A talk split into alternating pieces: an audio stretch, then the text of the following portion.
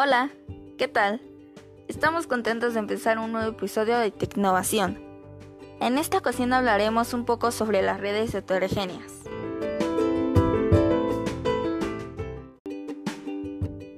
Hola, yo soy Daniela y les explicaré lo que es una red heterogénea. Una red heterogénea es una red de conexión de ordenadores y otros dispositivos con diferentes sistemas operativos y o protocolos. Oye Gaby, ¿tú sabes cuáles son sus beneficios? Claro, mira, eh, los beneficios es que nos permite el uso de infraestructura de pequeñas celdas, así como el de otras tecnologías de acceso que no pertenecen a la familia 3GPP, como Wi-Fi. Una red celular heterogénea implica agregar una capa de pequeñas celdas a la capa celular de macroceldas tradicional. Otro beneficio es que las redes HETNES son más complejas y requieren mayor planificación. Eh, y por último, otro de los beneficios es que el despliegue de un gran número de pequeñas celdas crea nuevos desafíos para el backhaul, nuevos y proporciona capacidad suficiente para transportar el tráfico de datos de todas las pequeñas celdas de la red. Y Carla nos contará sobre las funciones que tienen estas redes. Bien, ahora yo les hablaré sobre cómo funcionan las redes heterogéneas.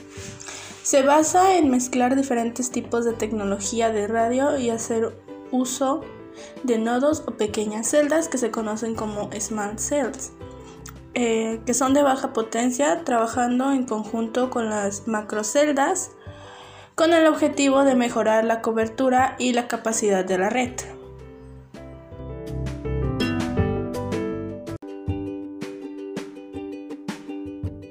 Además, las small cells son nodos intermedios de acceso móvil, pequeñas estaciones base tanto en tamaño como en potencia de emisión, que sirven para conectar terminales móviles convencionales a las redes de las operadoras utilizando generalmente conexiones de banda ancha fija, como ADSL, cable o fibra óptica, y manteniendo la tecnología de red móvil existente. Fanny, ¿nos podrías hablar sobre los costos de estos tipos de redes? Sí, claro. Pues existe un compromiso entre el uso de recursos de infraestructura que ya se encuentran disponibles, pero no exactamente en el lugar requerido.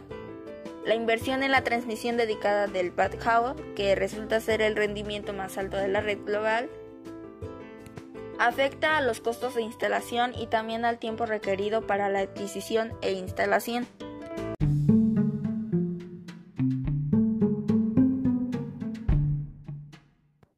Iniciaremos con la sección de Los expertos responden. Tenemos la grata presencia de contar con ingeniera Moreno, que estará respondiendo nuestras dudas sobre datos inalámbricos. Y dinos, ¿cuáles son? Estos son el GPRS, el EDGE, HSPA y LTE. ¿Qué son? Mira, estos utilizan esquemas de modulación adaptiva, lo que significa que cuanto mejor sea la calidad de señal, mayor será la velocidad de datos. Debido a esto, una estación base es más eficiente cuando todos los usuarios de la celda están muy cerca, lo cual es lógico.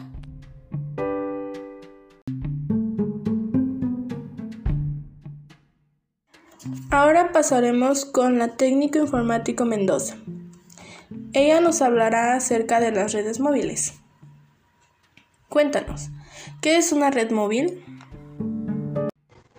Una red móvil es una red de estaciones de base que cubren un área delimitada denominada celda y encaminan las comunicaciones en forma de ondas de radio desde y hasta los terminales de los usuarios.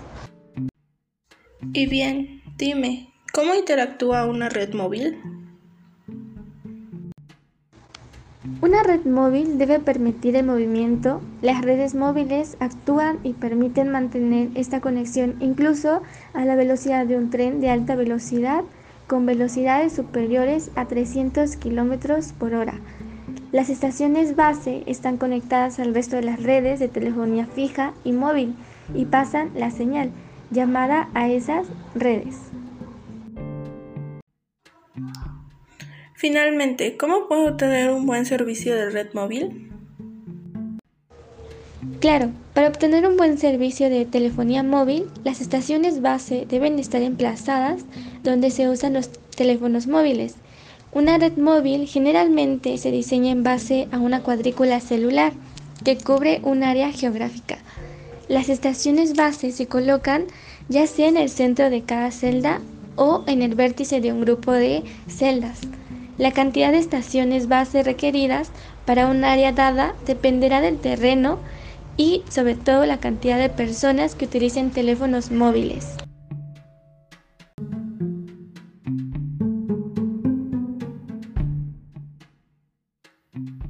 Y por último, agradecemos la presencia del ingeniero de redes y comunicaciones que nos hablará sobre el tráfico de datos.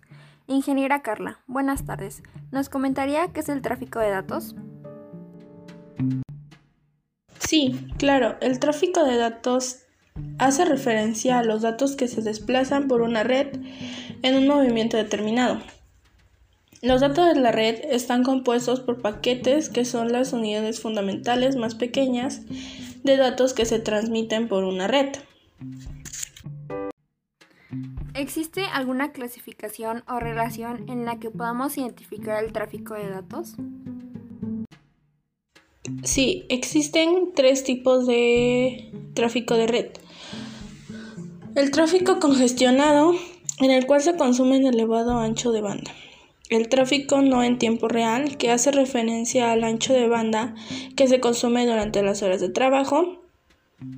Y el tráfico interactivo, que es el tráfico que compite por lograr ancho de banda, lo que tiene como resultado tiempos de respuestas más lentos en caso de que no se definan prioridades en relación con el tráfico y las aplicaciones.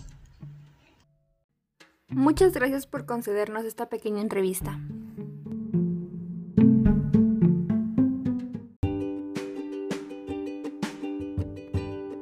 Hemos finalizado nuestro primer episodio de Tecnovación. Sí, me voy muy contenta de haber aportado este nuevo proyecto donde obtuve nuevos conocimientos. Así es, quedo muy satisfecha de haber podido conocer más sobre este tema. Muchas gracias a ustedes por la invitación. Nos vemos en el siguiente episodio de Tecnovación.